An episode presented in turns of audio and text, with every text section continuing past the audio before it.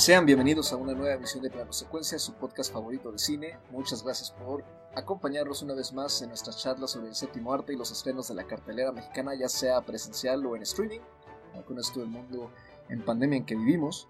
Yo soy Carlos Ochoa y conmigo esta noche se encuentra Anita Escárcega. ¿Cómo estás, Anita? Hola, muy bien, muy contenta, muy emocionada, como siempre, de estar platicando de lo que más nos gusta. También está con nosotros Andy Saucedo. ¿Cómo estás, Andy? Hola, muy bien. También contenta, ya, ya listísima para, para hablar de lo que vamos a hablar en esta emisión. Y pues a ver, a ver qué sale. Dinos, dinos, Andy, ¿por qué estás tan emocionada con esta emisión? A ti te gusta bastante este director. Creo que le gusta todavía más a Anita, ¿eh? Pero, me contagió. O sea, debo confesar que ella, después de, de, Shoplifters, ¿no? Ya sabrán de quién estamos hablando a lo mejor, de, de esos primeros eh, episodios que tuvimos, Anita nos habló más de, este cineasta de, de Coreda y la verdad pues me contagió y también me puse a ver como algunas, algunas otras películas y pues a ver, por eso la emoción yo creo que también de Anita. En efecto, vamos a hablar de la nueva película de Hirokazu Koreda, este director japonés famoso por hacer sus dramas donde estos dramas donde explora mucho la dinámica familiar y los diferentes matices alrededor de de esta, vamos, la noción de la familia en Japón, en su natal Japón. Nos ha entregado, bueno, nos entregó la preciosa Shoplifters, que aquí en, Latinoamérica se conoció como un asunto de familia, que como ya bien recordó Andy, hablamos de ella muy a inicios de este proyecto, ¿no? Creo uno de nuestros primeros dos capítulos, ahí en Mancuerna con Guerra Fría.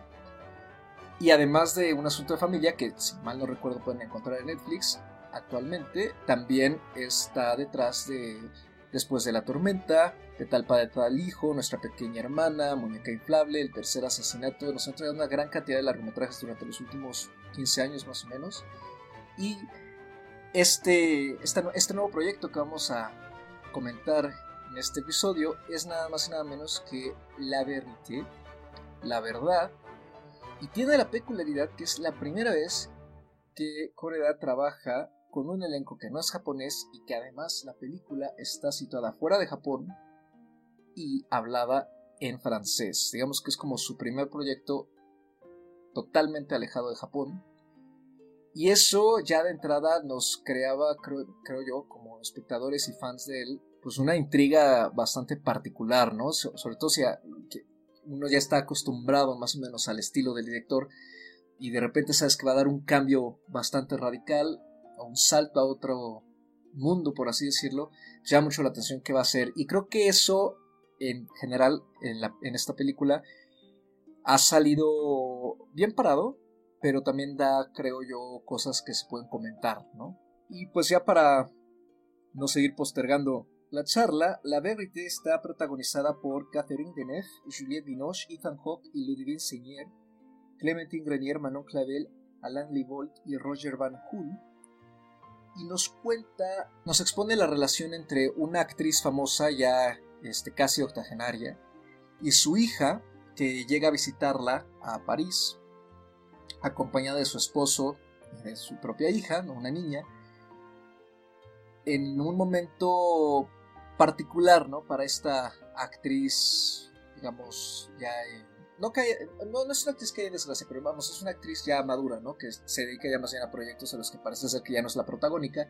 Acaba de sacar un libro que se llama justamente La Verdad, en el que cuenta su vida, pero conforme avanza la película nos vamos dando cuenta de que ella, por lo visto, eh, tiene una actitud muy distinta con las personas que la rodean, es una persona bastante fría y, eh, por así decirlo, no es que le miente a todo el mundo, pero es que en ningún momento parece ser que le ha dicho la verdad a nadie y cambia mucho lo que piensa y lo que dice y esto crea muchas fricciones con el personaje de Inosh, que es su hija, eh, llamada Lumir, a quien por lo visto también le ha creado una especie de conflicto, ¿no? De que nunca ha podido tener una buena relación con su madre. Entonces ya de entrada Coreda creo yo que explora, nos, nos mete los temas que, que sabe manejar, ¿no? Que es cierta tensión familiar, pero digamos que con un empaque nuevo. Andy, ¿qué te pareció brevemente, eh, ya eh, como para iniciar la, discusión, ¿no? Eh, este nuevo proyecto de, de y sobre todo con la sorpresa, ¿no? De que ahora resulta que está en francés. La verdad, eh, me gustó. Puedo decir que en términos generales, eh, creo que, la película está bien, me la pasé bien, disfruté varias cosas de la película. Creo que, que Coreda hizo su tarea y de, cineasta, ¿no? Y, vio cine francés, ¿no? No solo del cine francés de la nueva ola que, que muchos tienen en mente, sino también el, cine actual francés, ¿no? Y, se nota, o sea, no se nota que, sea un director japonés, y a lo mejor alguien no conoce a Coreda y llega a ver la verité, a lo mejor no, no va a sospechar, ¿no? De, de entrada que, se trata de un cineasta japonés, ¿no? Creo que, eso, eso está bien, ¿no? Me gusta que, se haya atrevido. A hacer eh, un proyecto, pues, diferente, ¿no? salir de, ese confort que le puede dar su propia cultura, eh, conocer ¿no? precisamente a sus personajes en términos de ser japoneses, en términos de conocer cuáles eran sus, pues, sus, sus miedos, ¿no? sus, dramas, y llegar a, un contexto completamente distinto y, llevar con él esto que lo caracteriza, ¿no? Precisamente las relaciones, las relaciones eh, madres, hijas, padres, hijos, hermanas, e incluso esta relación con los nietos, ¿no? O sea, todo, todos esos lazos familiares que caracterizan a, Coreda en, sus anteriores trabajos y que incluso lo caracterizan con este toque de reflexión de, de, nosotros como humanidad, de nosotros como personas partes, que parten de una sociedad, ¿no? Que parten de un núcleo lo lleva y, eso, eso me gusta. Creo que al final pues también hace una elección correcta, se, apoya de, una de las actrices eh, francesas que ha tenido proyección internacional a gran escala en los últimos 20, 30 años, yo creo, eh, es Juliette Binoche, ¿no?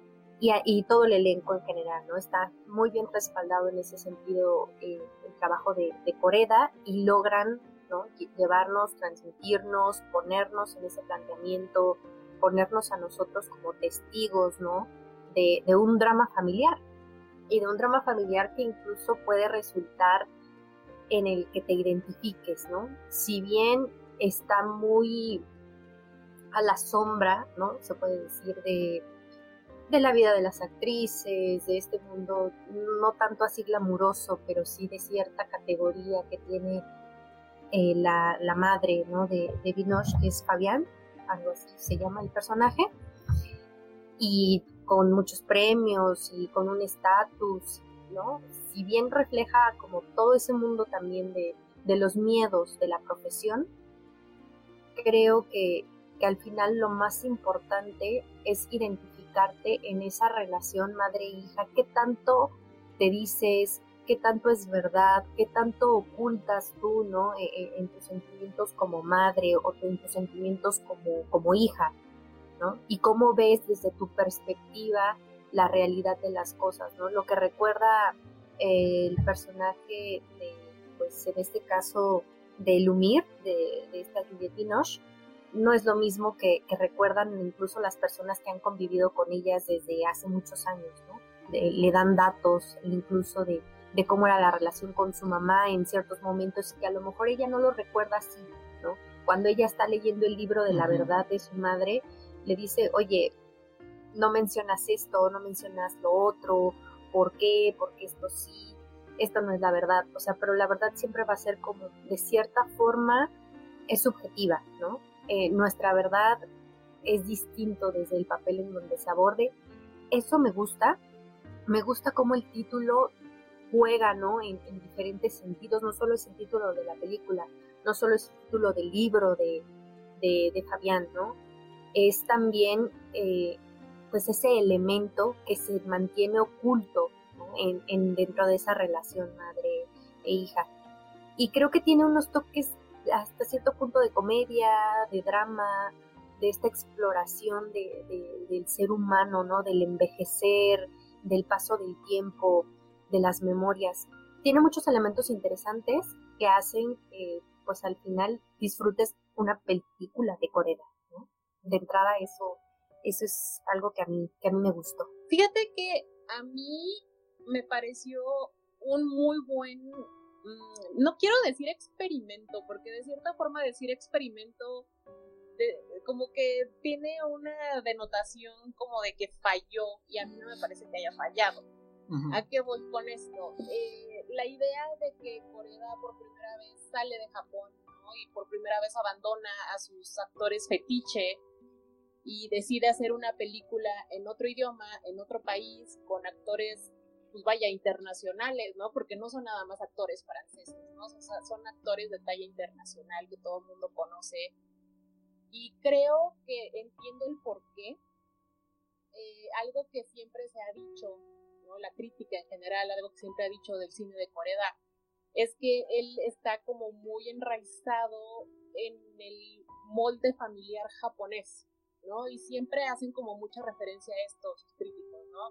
De que hay, qué bonito refleja la familia japonesa, ¿no? Y, y, creo que él, algo que ha intentado demostrar una y otra vez con sus películas, con su cine, es justamente un, no, no es nada más la familia japonesa, es la familia humana, ¿no? O sea, todas las familias en cualquier parte del mundo tienen los mismos conflictos, ¿no? Y, finalmente, e, e, es, finalmente hablar de un, lenguaje universal, ¿no? De, lo que es el amor a la familia.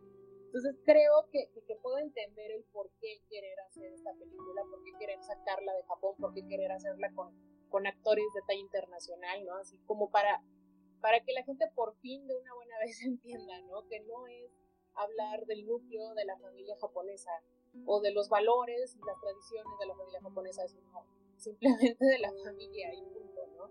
A mí algo que me gustó muchísimo de esta película es que justamente trae todos estos elementos que ya nos ha venido manejando a lo largo de estos años, ¿no? Que nos ha hecho todas estas películas con una temática muy similar y, y todos están ahí, ¿no? O sea, tenemos una familia con conflictos, ¿no? Como todas, y que finalmente la idea, ¿no? El núcleo principal es, pues sí, todas las familias tienen conflictos, pero lo que importa es que te mantengas unido a pesar de eso, ¿no? O sea, que mantenga el amor a la familia a pesar de los conflictos que, que puedan existir, ¿no? En otras películas hemos visto que el conflicto casi siempre recae en el padre, ¿no? O sea, es un padre abandonador, o es un padre alcohólico, o es un padre irresponsable, en esta película y también en, Shoplifters ya lo habíamos visto, no, no, recae tanto en el padre, sino pues como en, en, otras, en, vaya, en toda lo que es toda la familia. Y en esta película en particular, de hecho, se enfoca en la madre, ¿no? En, en esta madre que, que ha puesto siempre su carrera, al menos desde los ojos de la hija, ¿no? Que ha puesto siempre su carrera primero que ha puesto siempre eh, su, fama, su, su, trabajo, ¿no? Antes que, a su familia, que a su hija, que a su esposo. Y finalmente esto de, de, lo que es la verdad, lo que es la realidad de las cosas, que nosotros realmente nunca llegamos a ver, porque siempre lo vemos o del lado de la mamá o del lado de la hija, ¿no? Entonces, como que para uno como espectador, pues no, no podemos jamás entender cuál es realmente la verdad, ¿no? O sea, no logramos como empatar las dos visiones que se tienen. Y eso es algo que me gustó mucho, fíjate. Creo que es algo muy humano, creo que es algo con lo que todos podemos, pues, todos, todos lo podemos entender, todos lo podemos, nos podemos identificar con ello, ¿no? Este sesgo que tenemos, ¿no? En la memoria, en los recuerdos de, que yo me acuerdo que a mí de niña mi mamá me hizo tal cosa, ¿no? Y a lo mejor la mamá es como de, no, eso no pasó, ¿no? Pero vaya, finalmente no quiere decir que una de las dos partes esté mintiendo, ¿no? Simplemente hay un sesgo, hay un sesgo y por eso es que las dos partes lo ven diferente, ¿no? Entonces, en el, en el caso de la película, ¿no? Como ve la mamá, como ve la hija, y me gusta mucho que, que, nos ponen como las dos contrapartes, ¿no? Y tanto la hija piensa que la mamá fue una mala madre, como la madre piensa que la hija fue una mala hija, ¿no? Entonces, creo que lo bonito de todo esto es ir viendo cómo se van empatando las visiones de las dos mujeres, ¿no? que son las protagonistas de la película, y cómo a pesar de todo, pues logran ir hablando, ¿no? Poco a poco, pues realmente van saliendo, ¿no? Las, las cosas que realmente sienten, ¿no? Tenemos a una mamá que es pues medio narcisista, ¿no? Una mamá que, que es muy fría, que es como muy desapegada, pero porque de cierta forma también tiene miedo de estar vulnerable, ¿no? De, de demostrar una cierta vulnerabilidad, entonces prefiere como que mantenerse acá alejada, ¿no? Con su máscara. Hay muchos elementos de los cuales se puede cortar, ¿no? O sea, no sé, Carlitos, tú, tú cuéntanos. pues yo también la disfruté mucho, en general. Eh, estoy de acuerdo con, con, lo que dices, ¿no? De la palabra experimento que pareciera ser que, que al final es siempre como un resultado fallido. Yo creo que no, creo que sale bien librada. Y también estoy de acuerdo con lo que dijo Andrea sobre que, en efecto, pareciera ser a ratos que no es una película filmada por alguien japonés, ¿no? yo la sentí mucho, sobre todo su primera hora, como una comedia francesa, una buena comedia francesa en la que me la pasé bien. Me gustó mucho la, interacción, aparte la química entre Deneuve y Vinoche, que jamás habían trabajado juntas. Bueno, esto, o sea, para quien es fan del cine francés y de, las, de las actrices que tiene ahorita Francia, ¿no? Que ya son como figuras casi eh, emblemáticas del cine eh, actual, ¿no? Que son ellas dos más Isabel Huppert bueno, pues ver a dos de ellas trabajando juntas en algo así y aparte dirigidas por alguien como Coredano, pues es como un sueño hecho realidad, ¿no? Es una maravilla y, y la verdad es que se quedan muy a la altura, ¿no? De, si no es que sobrepasan más bien los, los papeles que, que, les dan. Tiene una química muy buena, una... Es, es, este estira y afloja, ¿no? Como tú acabas de describirme. ¿Quién dice las cosas como son? Siempre está ese comentario mordaz y sarcástico después de cualquier otro comentario, ¿no? Parece ser que se tiene que estar picando la una a la otra todo el, todo el tiempo, porque es la única manera en que saben relacionarse, ¿no? Y cómo poco a poco se va metiendo esta... que finalmente yo creo que es, uno de los núcleos, ¿no? De, los, de las inquietudes principales que trata Kureda en sus películas. Esta pues vamos, de que la, única manera ¿no? de resolver los conflictos finalmente es hablando, es teniendo buena comunicación, estableciendo una comunicación sana, escuchando al otro y también dándole la oportunidad de, hacerlo, no simplemente negar las cosas o, hacer como que no pasa nada. Rescata mucho de, los temas que Coreda ha estado trabajando a lo largo de toda su filmografía, solo que aquí están como pues con un envoltorio algo, algo diferente. ¿no?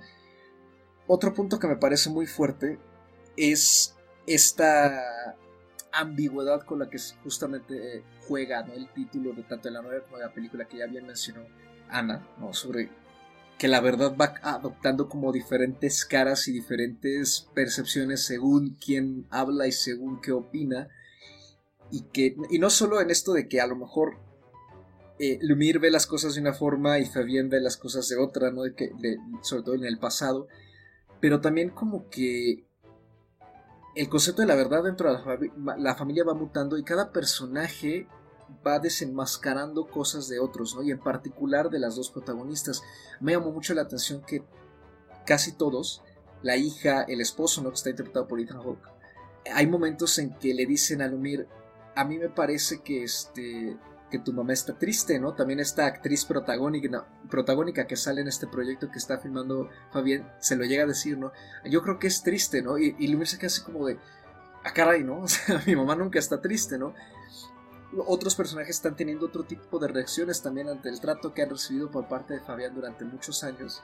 Y me pareció una forma muy padre de jugar también, de crear la intriga y, al espectador, como jugar con cómo también nosotros vamos eh, estamos sesgados, justamente como tú dices, Anano, a, al punto de vista que nos está mostrando Corea según el personaje que vemos, ¿no? Me parece un juego muy, muy padre en general.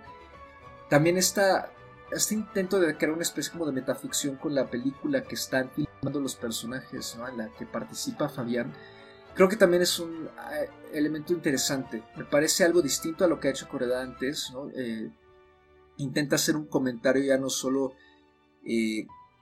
vamos, como de la, del proceso fílmico, ¿no? Y de la, el proceso emocional que a veces requieren los actores para meterse en un proceso fílmico y cómo a veces puede emular a sus propias vidas personales, pero también busca hacer algo distinto a lo que ha hecho en otras películas, ¿no? sus películas suelen ser un poquito más enfocadas hacia la trama, ¿no? Siempre hacia el comentario social, pero nunca jugar ya con el lenguaje cinematográfico o al menos dentro de la narrativa como, como lo ha hecho en, en esta y sin embargo, creo que es ahí donde digamos que el experimento sí se cae un poquito, ¿no?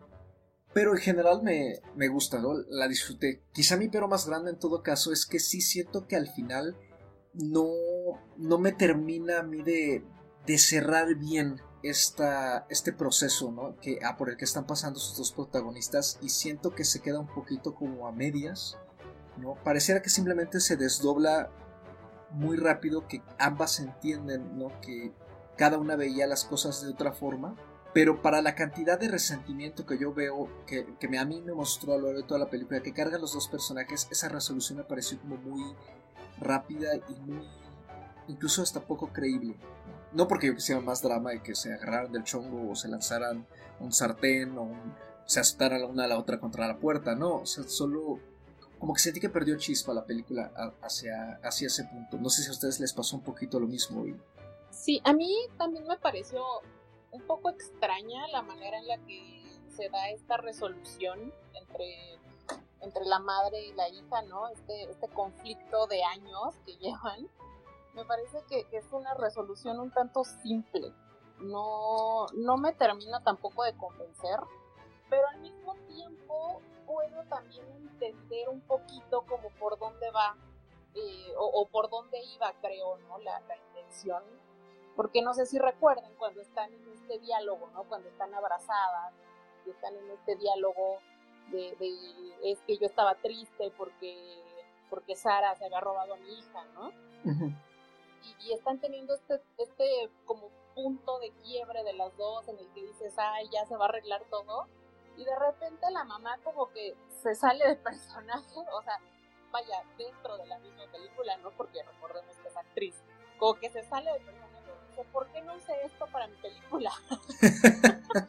¿No? O sea, como que de repente la señora rompe todo el melodrama y como de repente déjame anoto esto, está buenísimo. Entonces, creo, por un lado, que, de cierta forma también es no tanto como el darle una, una resolución,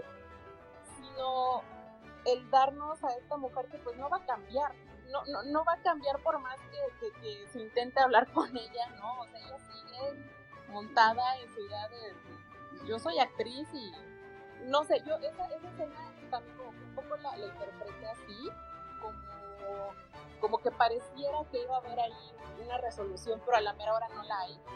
Y como que la respuesta de, de la hija de Lumiere es como, como de, ay, bueno, mi mamá no, o sea, ya qué le hago, ¿no? Ya para qué le sigo intentando, mi mamá es mi mamá.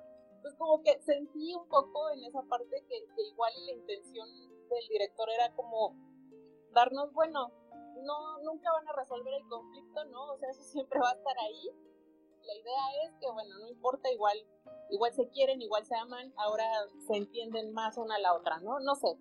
Pero sí, definitivamente sí está extraña esa escena, porque no se entiende claramente cuál es como la postura. Sí, y no solo eso, a mí también me pareció un poquito que justamente esa como falta de contundencia hacia el final refuerza una especie de superficialidad que sí noto a lo largo de la película que por mucho que la disfruté en general, creo que es quizás su trabajo menos complejo, que no está mal, o sea, creo que ya con lo que cargan las dos protagonistas es bastante, pero sí me dio mucho la impresión de que muchos de los otros personajes no aportan tanto, más, eh, o, que incluso hasta sobran. Podrían haber estado un poquito mejor trabajados, sobre todo el, personaje del esposo. A mí me parece que Ethan Hawke no solo eh, está desperdiciado, sino que además el personaje mismo no aporta mucho, podría incluso no estar. quizás su única utilidad es que sirve de saco de boxeo para la mamá, para, la, para el personaje de Deneuve, ¿no? Que lo trata horrible, ¿no? Aprovechándose además de que parece ser que el hombre no entiende muy bien francés, pero este... Y, que nos ilustra un poco más cómo es ella, ¿no?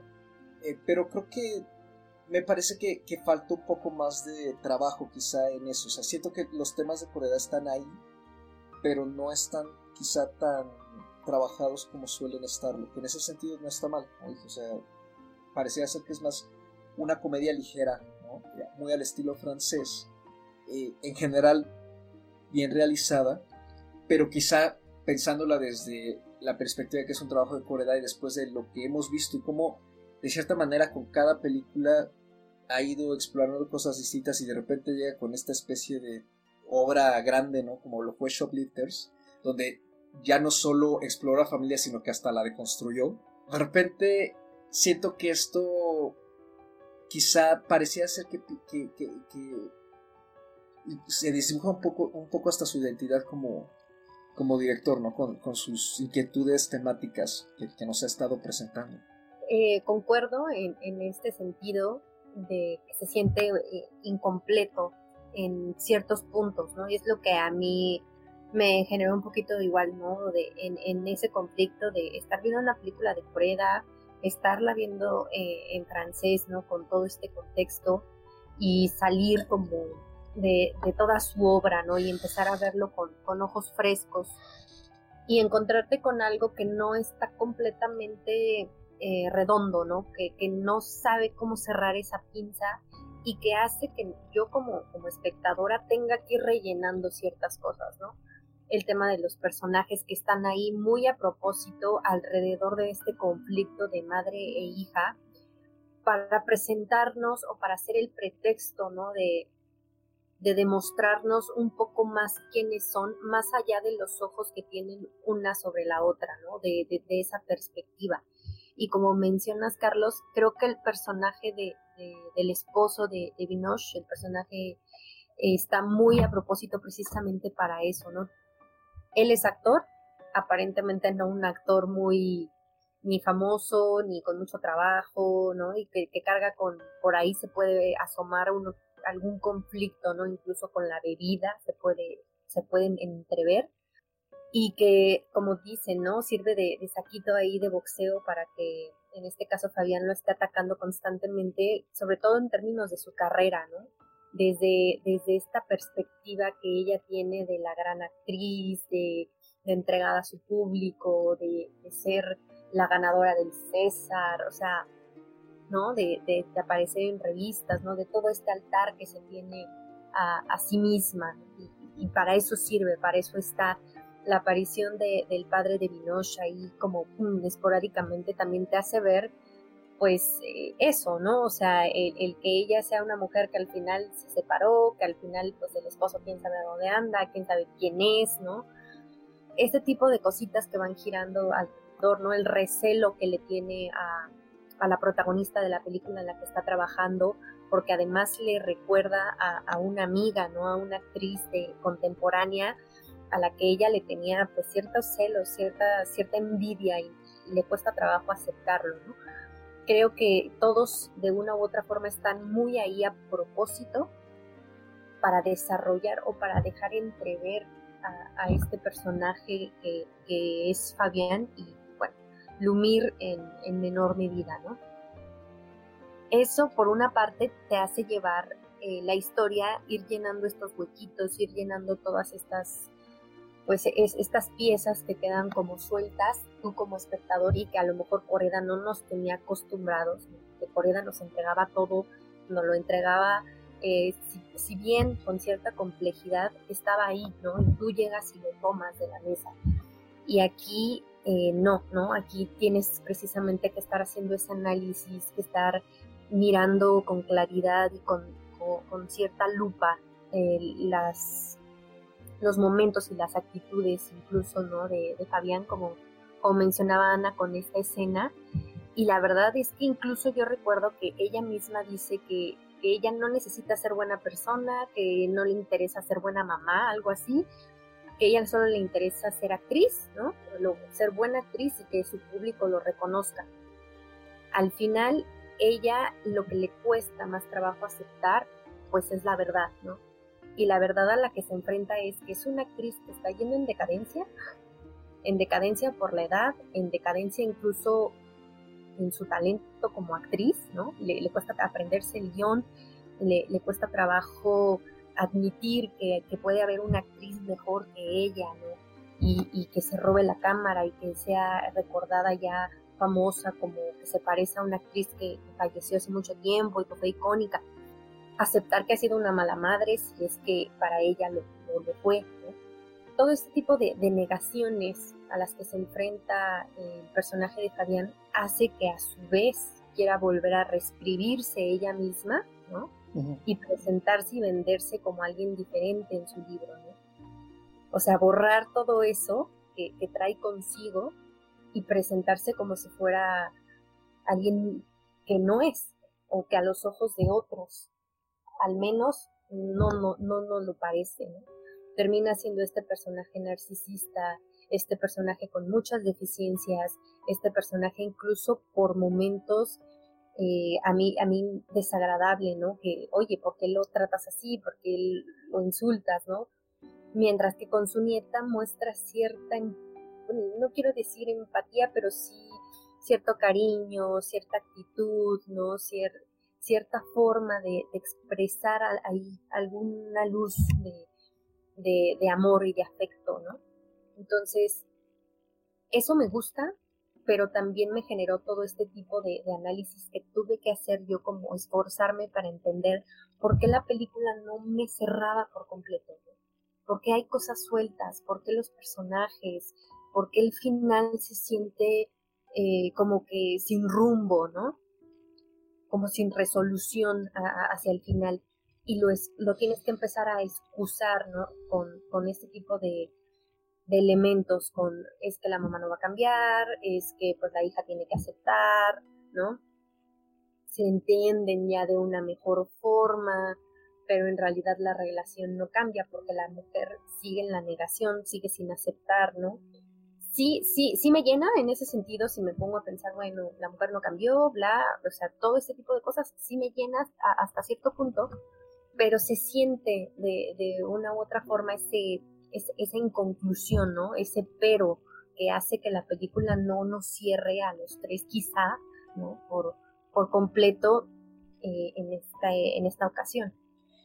Y es que ahí creo que yo creo yo que entra pues, esto que estábamos diciendo, ¿no? de la relatividad de la verdad, ¿no? Y de lo cada quien construye su propia verdad y finalmente Fabián está haciendo eso, reconstruir la verdad de su vida y con el pequeño inconveniente de que no está pensando cómo esa verdad le afecta a las personas más cercanas a ella, ¿no? en particular a su hija que también tiene su propia verdad, ¿no? Y, y lo vemos incluso cómo se va como manipulando un poquito esa verdad, incluso con la nietecita, ¿no? Con la, con la hija de Lumir, ¿no? Que empieza a creer que a lo mejor la abuelita sí tiene como estos poderes mágicos, ¿no?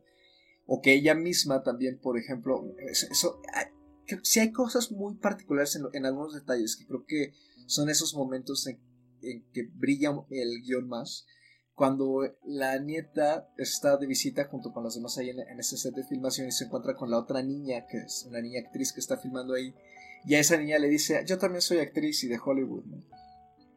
Como aprovecharse de ese momento en que puedes prácticamente reconstruirte y venderle a personas que no conoces una percepción completamente distinta de ti, ¿no?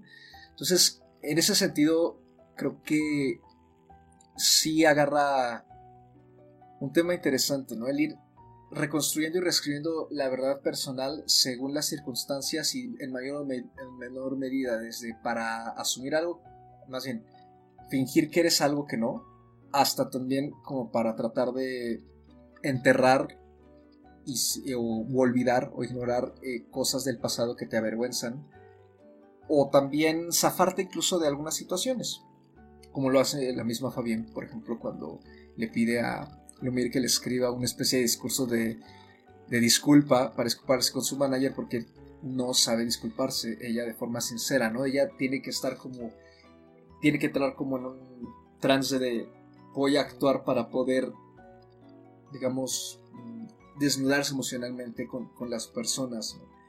Porque, pues sí, como ella dice, yo soy actriz. Pues creo que en general estamos como muy de acuerdo todos, ¿no? Que definitivamente fue un buen trabajo, fue un, volviendo a la palabra que yo no quería decir, fue un muy buen experimento pero sí, definitivamente, como dicen, hubo un algo ahí que como que al final no nos hizo clic, ¿no? Que, que, que sí nos faltó una cierta... algo a lo que ya nos tenía acostumbrados el director, ¿no? Creo que creo que sí, sí el hecho de que dé tanto lugar a tanta especulación, pues sí, sí le resta, ¿no? Le, le termina restando un poquito a la película. Entonces, vaya, no, no voy a decir que la película no me gustó, la película me gustó y la disfruté muchísimo, pero sí definitivamente no considero que sea su mejor trabajo hasta la fecha. No, ni yo. Y aún así creo que pues, es una propuesta bastante interesante, ¿no? O sea, a mí, a mí me da la impresión que aquí no tiene mucho que ver quizá el hecho de que haya cambiado de, de idioma de trabajo, por ejemplo, o de locación, o que se ha ido a otra cultura, por así decirlo. Eh, otro caso que tuvimos así aquí en el podcast ya tiene tiempo de eso fue el remake de Gloria Bell, ¿no? El remake de, Gloria de Sebastián Lelio, que ahí fue film, el, remake con Gillian Moore fue filmado con el propio, eh, por el propio Lelio, ¿no? Eh, no quiso que nadie más tocara su historia.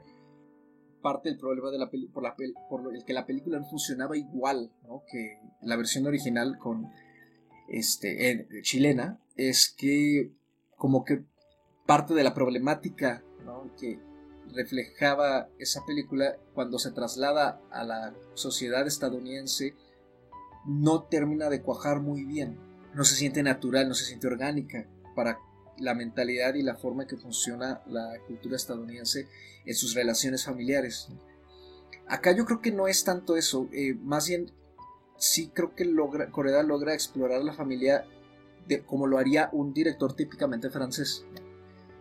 Más bien creo que el, donde se no, pues sí, no, no, más bien que se caiga, sino donde no termina de cuajar, ¿no? Es, es quizá en que esa exploración no termina siendo tan redonda y, no es tanto por un cambio de, escenario, como yo lo veo.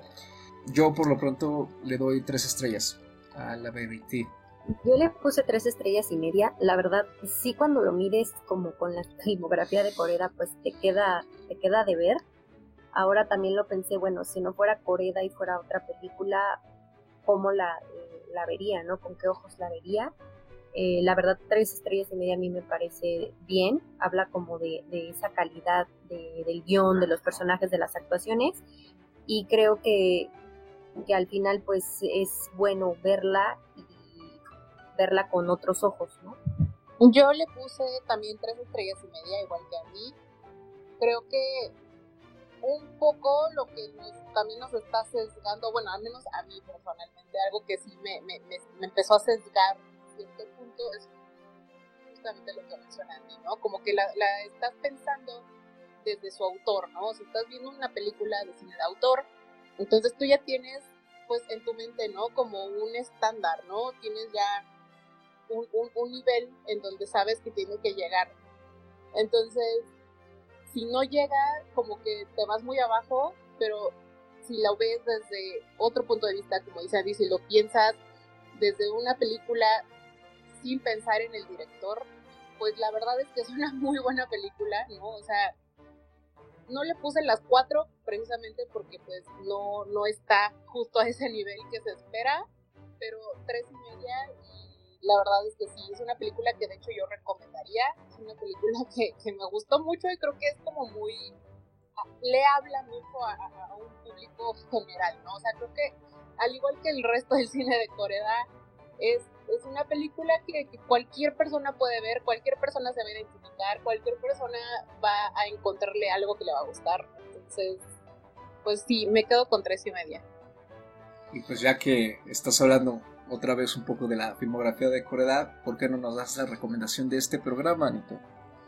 Ay, pues ya que estamos aquí, ya que estamos hablando de Corea y de la familia, pues pueden ver en Movie eh, Nuestra pequeña hermana, que es una película también de Corea, del 2015, si no me equivoco, que es la historia de tres hermanas que dejaron de ver a su padre hace 15 años, ¿no? El hombre desapareció de sus vidas, se enteran que el señor se murió y van a otro pueblo para el funeral y ahí descubren que el señor pues se había vuelto a casar y había tenido otra hija. Entonces ellas tienen una hermanita que es más chica que ella, y se quedó solita, ¿no? Se quedó huérfana, entonces ellos deciden como adoptarla y pues ahora son cuatro hermanas, ¿no? Y es una historia también muy bonita y es una historia que vale mucho la pena ver y la pueden encontrar en Movie.